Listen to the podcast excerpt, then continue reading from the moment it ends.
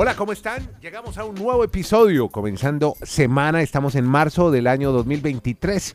En eh, la segunda semana de marzo les damos la bienvenida a ustedes a este podcast que habla de todos los deportes con énfasis en ligas americanas y con un gran número de auditores. Nos oyen en todo el mundo, menos mal, gracias a Dios, pero tenemos gran número de auditores, quizás por el origen nuestro en Colombia. Y por eso hoy vamos a abrir y queremos hacerle un homenaje a Colombia con dos grandes triunfos internacionales que han obtenido deportistas colombianos, uno en Puerto Rico y otro en México. Y Dani Marulanda tiene la historia de los dos, dándole la buena noticia que el diario El Espectador, que es del eh, grupo Santo Domingo, en primera página tiene una imagen de Nicolás Echavarría, golfista colombiano que acaba de obtener en San Juan, Puerto Rico, un título de un torneo PGA, que es la asociación de golf más importante del mundo hoy. Echavarría, colombiano, acaba de ganar en Puerto Rico, portada del diario El Espectador. Dani Marulanda, ¿cómo estás? Y cuéntanos un poco más la historia de Nicolás, del que ya vienes hablando hace algunos episodios. Eh, ¿Qué podemos contar de este joven colombiano? ¿Cómo estás? Qué bueno Andrés lo que nos comenta, abrazos para quienes, para todos nuestros oyentes. Pues sí, acá siempre tratamos o intentamos destacar sobre todo nuestros deportistas, los de Colombia, cuando tienen grandes éxitos. Es que no es normal, pues no es habitual que un colombiano gane en la PGA, es apenas el tercer colombiano. Lo había hecho Camilo Villegas cuatro oportunidades, más recientemente Juan Sebastián Muñoz una ocasión. Y ahora le tocó el turno a Nicolás Echavarría e incluso con una historia bien bonita al final del torneo. Porque en ese torneo que se jugó en Puerto Rico también estaba jugando Camilo Villegas. Y Ah, apenas gana el torneo, Sí. le toca a Nicolás Echavarría pues abrazarse con Camilo Villegas. ¿Y por qué hago tanto énfasis en eso? Porque Nicolás Echavarría siempre manifestó, yo estoy en el golf de la PGA porque fui siempre un soñador que quería ser algún día como mi gran ídolo Camilo Villegas. Ay, no, qué belleza. Porque ahora hay un, un No, poquito bueno. de diferencia de edad. Camilo está por los 41 años, Mm. eh, Nicolás está por los 28, entonces cuando estaba todo el furor de Camilo, pues Nicolás estaba en su época de adolescente viéndolo como teniendo póster de Camilo, pues siendo su gran ídolo, y ahora le tocó a él pues en pleno torneo casi que entregarle el trofeo, hacerle el reconocimiento de un título en Puerto Rico Open, donde ha ganado Nicolás Echarria. Y eso le cambia totalmente la vida, Andrés Kennedy, oyentes, a- al golfista. Sí. Porque cuando se gana un torneo de la PGA, se asegura por lo menos tener dos temporadas completas en todo el calendario de la PGA. Qué bueno, hombre. Es que esto fue bien sorpresivo porque Nicolás había jugado, recordemos que él está debutando en la PGA este año, o esta temporada para ser más exactos. De los 10 torneos que había jugado, solo en dos había pasado el corte. Es decir, había pasado a las rondas finales de los fines de semana. Como hemos explicado, en la PGA solo se factura, ahora que está tan de moda esa palabra, Sí. sobre todo en las canciones, Sí. si usted pasa a las finales. Sí, pero, si no facturan pasa a en las mujeres, finales- según Shakira. No, y que ya no Ah, lloran. por eso. Bueno, exacto.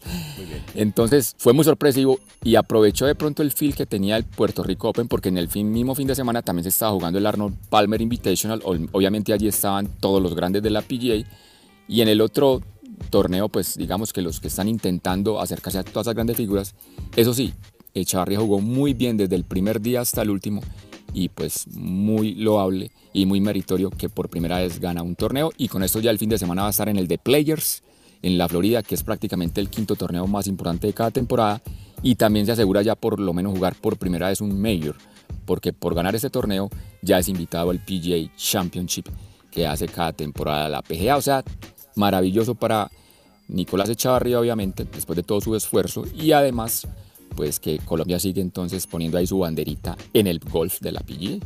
Qué buena noticia. Así como leo ahora la versión impresa, aunque Kenny Garay dice que ya nadie lee impresos, pero bueno, yo leo la del tiempo de Bogotá, Colombia. Sí, hombre, sí. Primera página en la sección deportiva dice lo siguiente: equipo alterno de Millos aplastó al Cali de Pasto. La segunda noticia es Santa Fe, las cinco causas de un momento difícil. No, ahora analizamos a los colegas. Qué maravilla.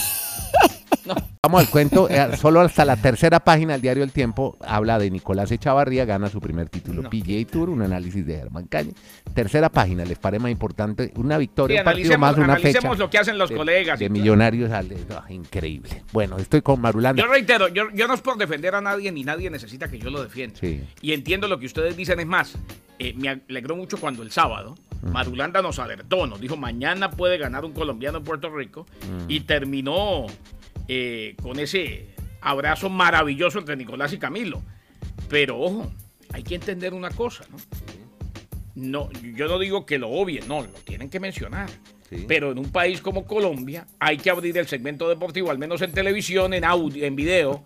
No, eh, pero Garay, llevamos audio. 30, Garay, ya- Garay, llevamos 30 Con- años con la que- misma que- situación. con los- no, con no, los no, no, no, no digan más. Millonarios sobre no, Cali. no, no, ¿Qué no, hacemos? no nos digan que es que, no, Garay, no nos digan que consuman mal. La gente de ahora consume muchas otras cosas. Lo que pasa es que los, vieji- los viejitos queridos se quedaron muy vetustos pensando que ese es el único ver, pero es mercado que hay. La fecha la Porque no, porque no, Garay, no, tuvieron No, mucha, no han tenido, no no han, tenido preparación de otros deportes, Garay. Entonces yo no simplemente digo que por no eso sea así, yo no digo que no sea así, lo que le estoy diciendo Y es son tipazos, que son consumen- tipazos. Nosotros no, critic- No, no, no, a mí Garay, no me nosotros no importa si son criticamos nosotros no criticamos los, los colegas por su forma de ser. Lo que critico Yo no- yo no particularmente es que no están preparados para otros deportes, entonces no permiten que un nicho, que un mercado se vaya no ni la, la la trascendencia mundial que tienen esos deportes. El golf es uno no de los deportes más globales. No, no, estamos hablando de- paddle, ni Pero escúchenme, squash. yo no analizo si la gente es buena, mala o regular. A mí eso no me toca, no me interesa. Lo que estoy diciendo, lo que estoy diciendo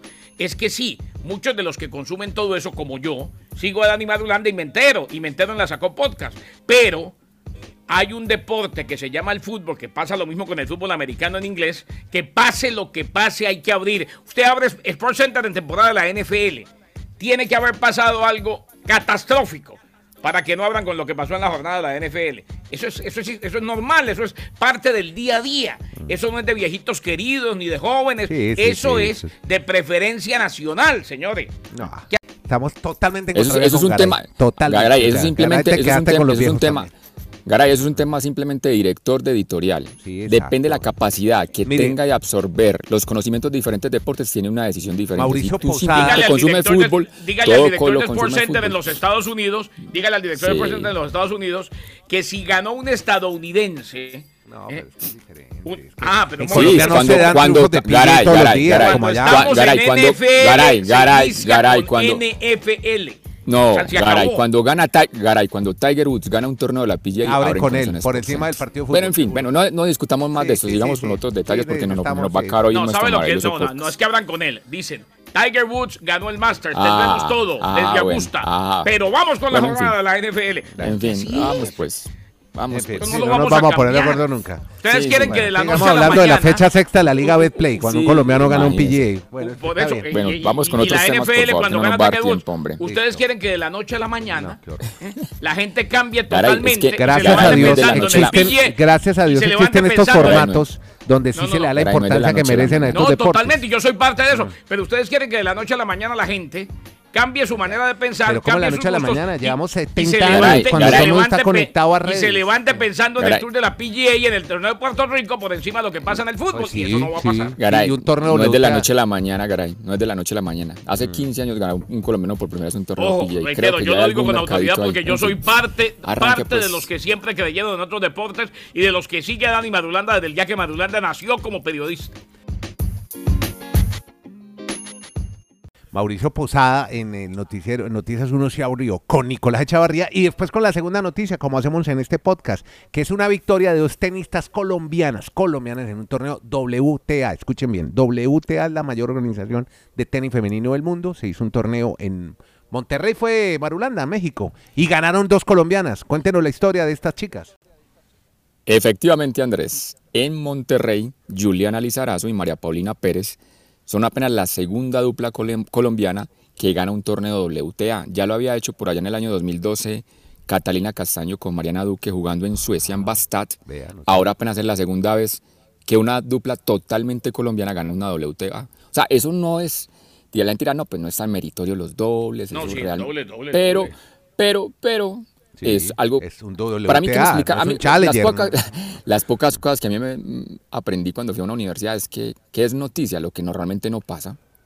Entonces, como esto normalmente no pasa, ni siquiera para los latinoamericanos, creo que sí es muy importante Sí, es destacar noticia, es que esas dos noticia- chicas es noticia lograron el niño, un título cuando el niño WTA. muerde al perro y no el perro al niño. Eso es verdad. Exacto, Eh, con- exacto. con- en, con cambio, todo- en cambio, la noticia todo de eso- todos los... Con todo y eso, no se puede obviar todo lo Oiga, demás que pues, está pasando y sobre todo la preferencia de la audiencia de un país. Es que ustedes, ust- ustedes se van para el otro lado. Ustedes en vez de, hombre, quiero oír Ya, todo lo que pasó en la PGA con los colombianos Oiga, la sacó del estadio podcast con Marulanda. Mm, bueno. Siga Marulanda. Sí, se seguirá siendo nicho. Nunca la importancia que tiene. Ah, no, totalmente. O, o Es que, usted- la- la- ¿Ustedes qué no, no, es que- pretendían? No van a, es que Oye. no van a superar lo, lo que dice Gaby. ¿Sabe, mi mani, qué, qué dijo Nico en la entrevista? Un deporte tan pequeño en Colombia, así Mm. Sí, dijo. así es. Así, Así es, porque, así lo- porque los medios lo empequeñecen. Este es el podcast La Sacó del Estadio con Kenny Garay y Dani Marulanda. Presenta Andrés Nieto Molina. Sí, Hablemos sí, más sí. bien del- de, la NBA, hombre. Un partido muy interesante ayer, de fin de semana.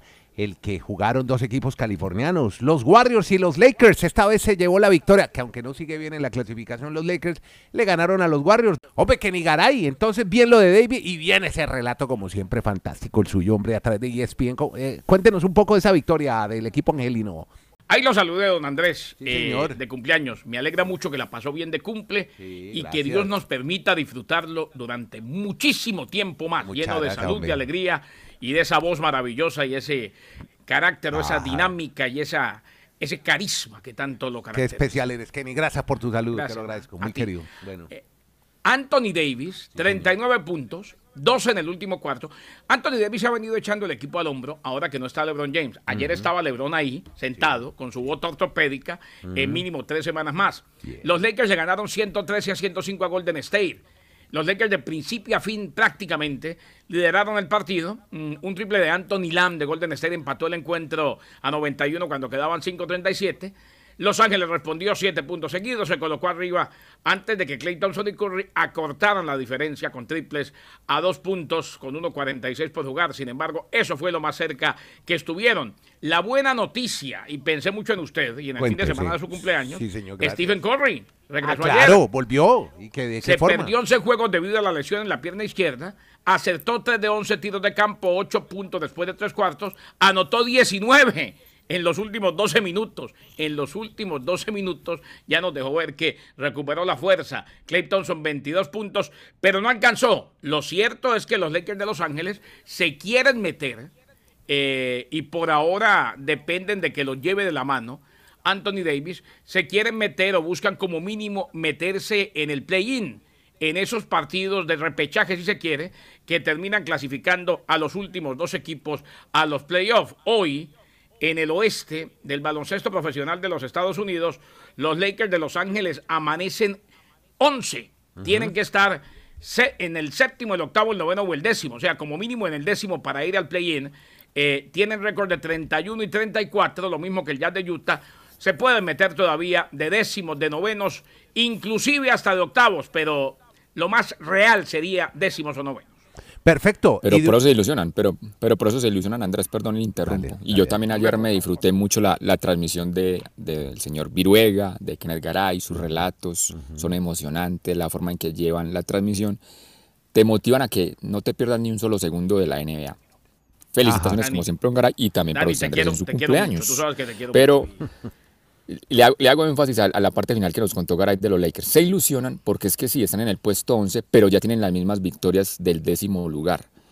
Y como dice Garay, clasifican hasta el número 10 al play-in, así que los Lakers nuevamente, aunque van a tener ausencia por varias semanas de LeBron James, ahí están en pelea para por lo menos entrar al play-in para el mes de abril.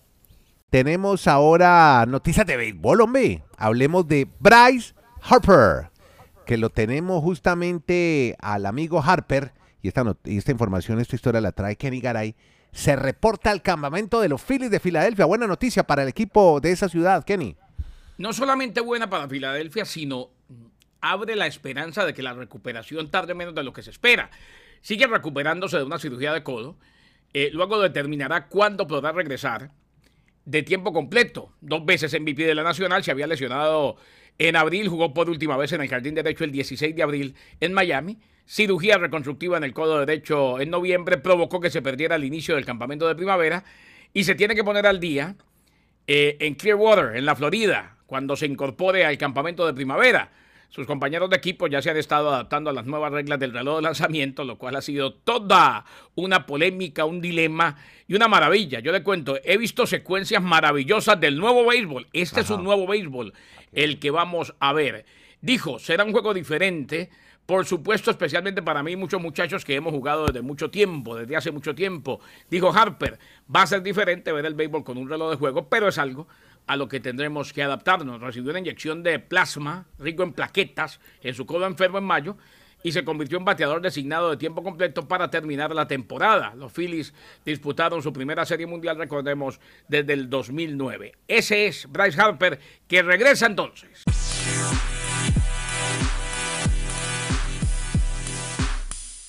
Ya, nos quedan no días, horas para comenzar el Clásico Mundial de Béisbol. Y ya tenemos, y bueno, una muy triste para Colombia. Y tenemos también noticias por los lados de Puerto Rico, porque por ahora Dani Marulanda nos actualiza de la situación con el equipo de lanzadores de Colombia, que tiene un movimiento lamentable. Cuéntenos, Dani, ¿de qué se trata? Esa es la palabra, Andrés, lamentable. La ausencia de José Quintana. Sigue aquejado de una lesión en la parte izquierda de su espalda y ya lo ha ratificado incluso en su cuenta oficial de Instagram que lamentablemente no va a poder acompañar a la delegación colombiana en el Clásico Mundial. Él estaba pautado para ser el abridor inicialista el día sábado cuando enfrenten a los mexicanos, 2.30 de la tarde hora este, un juegazo frente a Julio Urias y los mexicanos, y se especula ahora, esta semana se va a confirmar, que entonces el abridor de Colombia podría ser Nabil Crismat, que ha sido más un relevista en grandes ligas, pero le daría la opción de abrir el partido del día sábado cuando Colombia arranque su participación en el Clásico Mundial. Reiterando que ahora sí, como usted también está diciendo, ya este martes en las horas muy tardes para nuestro continente, arrancará el Clásico Mundial porque la primera fecha se juegan en territorio de Asia y obviamente pues la diferencia horaria nos hará estar muy pendientes a la medianoche de muchos partidos de este Clásico Mundial. Los ese, e, ese Nabil Crismat, Andrés. Sí, señor. Es el mismo, y Dani no me deja mentir, para los que no lo sí, recuerdan. contamos la historia. Que la pandemia debutó después de 10 años en ligas menores. Eso es. Y que vimos el video del papá que decía, oye, mándale el cupón, el cupón, el cupón. Y lo ponchó y gritaba. Ese, es Nabil Crismat, el hombre que sería el inicialista con Colombia. Bueno, equipa, oiga, equipazo el que tiene Puerto Rico para el Clásico Mundial del Caribe. Qué equipo, Martín Maldonado, José Miranda, Javier Baez. No, es un equipazo. Ellos ya están en Fort Myers, Kenny. Bajo el mando Andrés de Yadi Molina. Sí, señor, una leyenda viviente. Eh, se anunció así que comienza el martes los entrenamientos bajo la dirección de Yadi de cara al Clásico Mundial. O sea, mañana cuando inicia el Clásico en Oriente, como decía Marulanda, pues bueno, se inician también eh, los entrenamientos, se reúnen los integrantes del equipo puertorriqueño en Fort Myers. En eh, horas de la noche se va a reunir el cuerpo técnico con el presidente federativo, hablamos de José Quiles, eh, Efraín Williams, que es el director ejecutivo, y el gerente general Joey Solá. La primera sesión de prácticas entonces se programa para mañana a la una de la tarde, torneo que se inicia el 8 de marzo, o sea, el día de mañana, en continente asiático, pero Puerto Rico hace parte del grupo D, con sede en Miami. Debuta el 11 ante Nicaragua, en esa misma zona donde están la República Dominicana, Venezuela e Israel. Podcast La sacó del estadio. Bueno, ¿y cómo le fue en su estreno de la Fórmula 1? Creo que buenos, eh, buenos, buen inicio para Fernando Alonso, lo vi destacado y ni hablar de las flechas del Red Bull Racing. Cuéntenos, eh, Dani Marulanda, ¿cómo estuvo esa primera carrera? Comencemos por ahí. Lo novedoso fue ver a Fernando Alonso terminando en el podium. Creo que fue lo interesante porque el resto es como Mm, pues más de lo mismo. Ajá. Regulimbis timbis, como dicen algunos. Es que volver a ver ese dominio ¿Cómo, tan cómo, Marulo? absoluto de ¿Cómo Red? Bull. Regulín Bistimbis. Primero, No me digan. Oye, voy a decir a mi amiga, la, carrera Fórmula 1 del fin de semana ya me dijo Marulanda que fue Regulín Bistimbis. Timbis. ¿Cómo le parece? No, en el colegio. Regulín Bistimbis. exactamente, recordando frases de cajón de hace mucho tiempo, pero es que sí, volver otra vez a ver a Max Verstappen número uno, Checo Pérez número dos, y sin poder como darle más, porque obviamente el capo de, de la escudería es Verstappen, es más de lo mismo, como terminó la temporada anterior. Eso pasó en Bahrein, veremos si dentro de dos semanas en Arabia Saudita cambia el panorama. Son 23 competencias, ojalá no sean todas igual de Mucha monótonas. carrera, muy, pero ¿qué? Ferrari y todos los otros en desarrollo. Y No, es, es que. Leclerc, Leclerc no pudo, Leclerc que pues es uno de los candidatos, no, no pudo terminar la carrera, entonces ahí se le abrió más el panorama a la gente de, de Red Bull. Sin problemas dominaron absolutamente. Podcast La Sacó del Estadio. En Twitter, arroba La Sacó Podcast.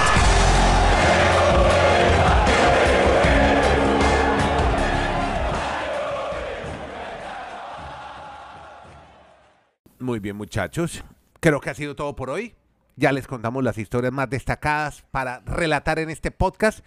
Lo que no hacen los medios tradicionales, lo hacemos en el podcast, que es destacar victorias colombianas en PGA y en WTA. Así que a usted muchas gracias. Con Kenny Garay en Bristol, con Dani Marulanda en el Retiro Colombia. Yo soy Andrés Nieto Molina. Hacemos este podcast diario, conversamos de deportes, todos los deportes y le damos la importancia que se merecen. Gracias por oírnos, por compartirlo, por seguirlo, por estar ahí en cualquier plataforma de podcast, empezando por Spreaker. A ustedes muchas gracias. Podcast La Sacó del Estadio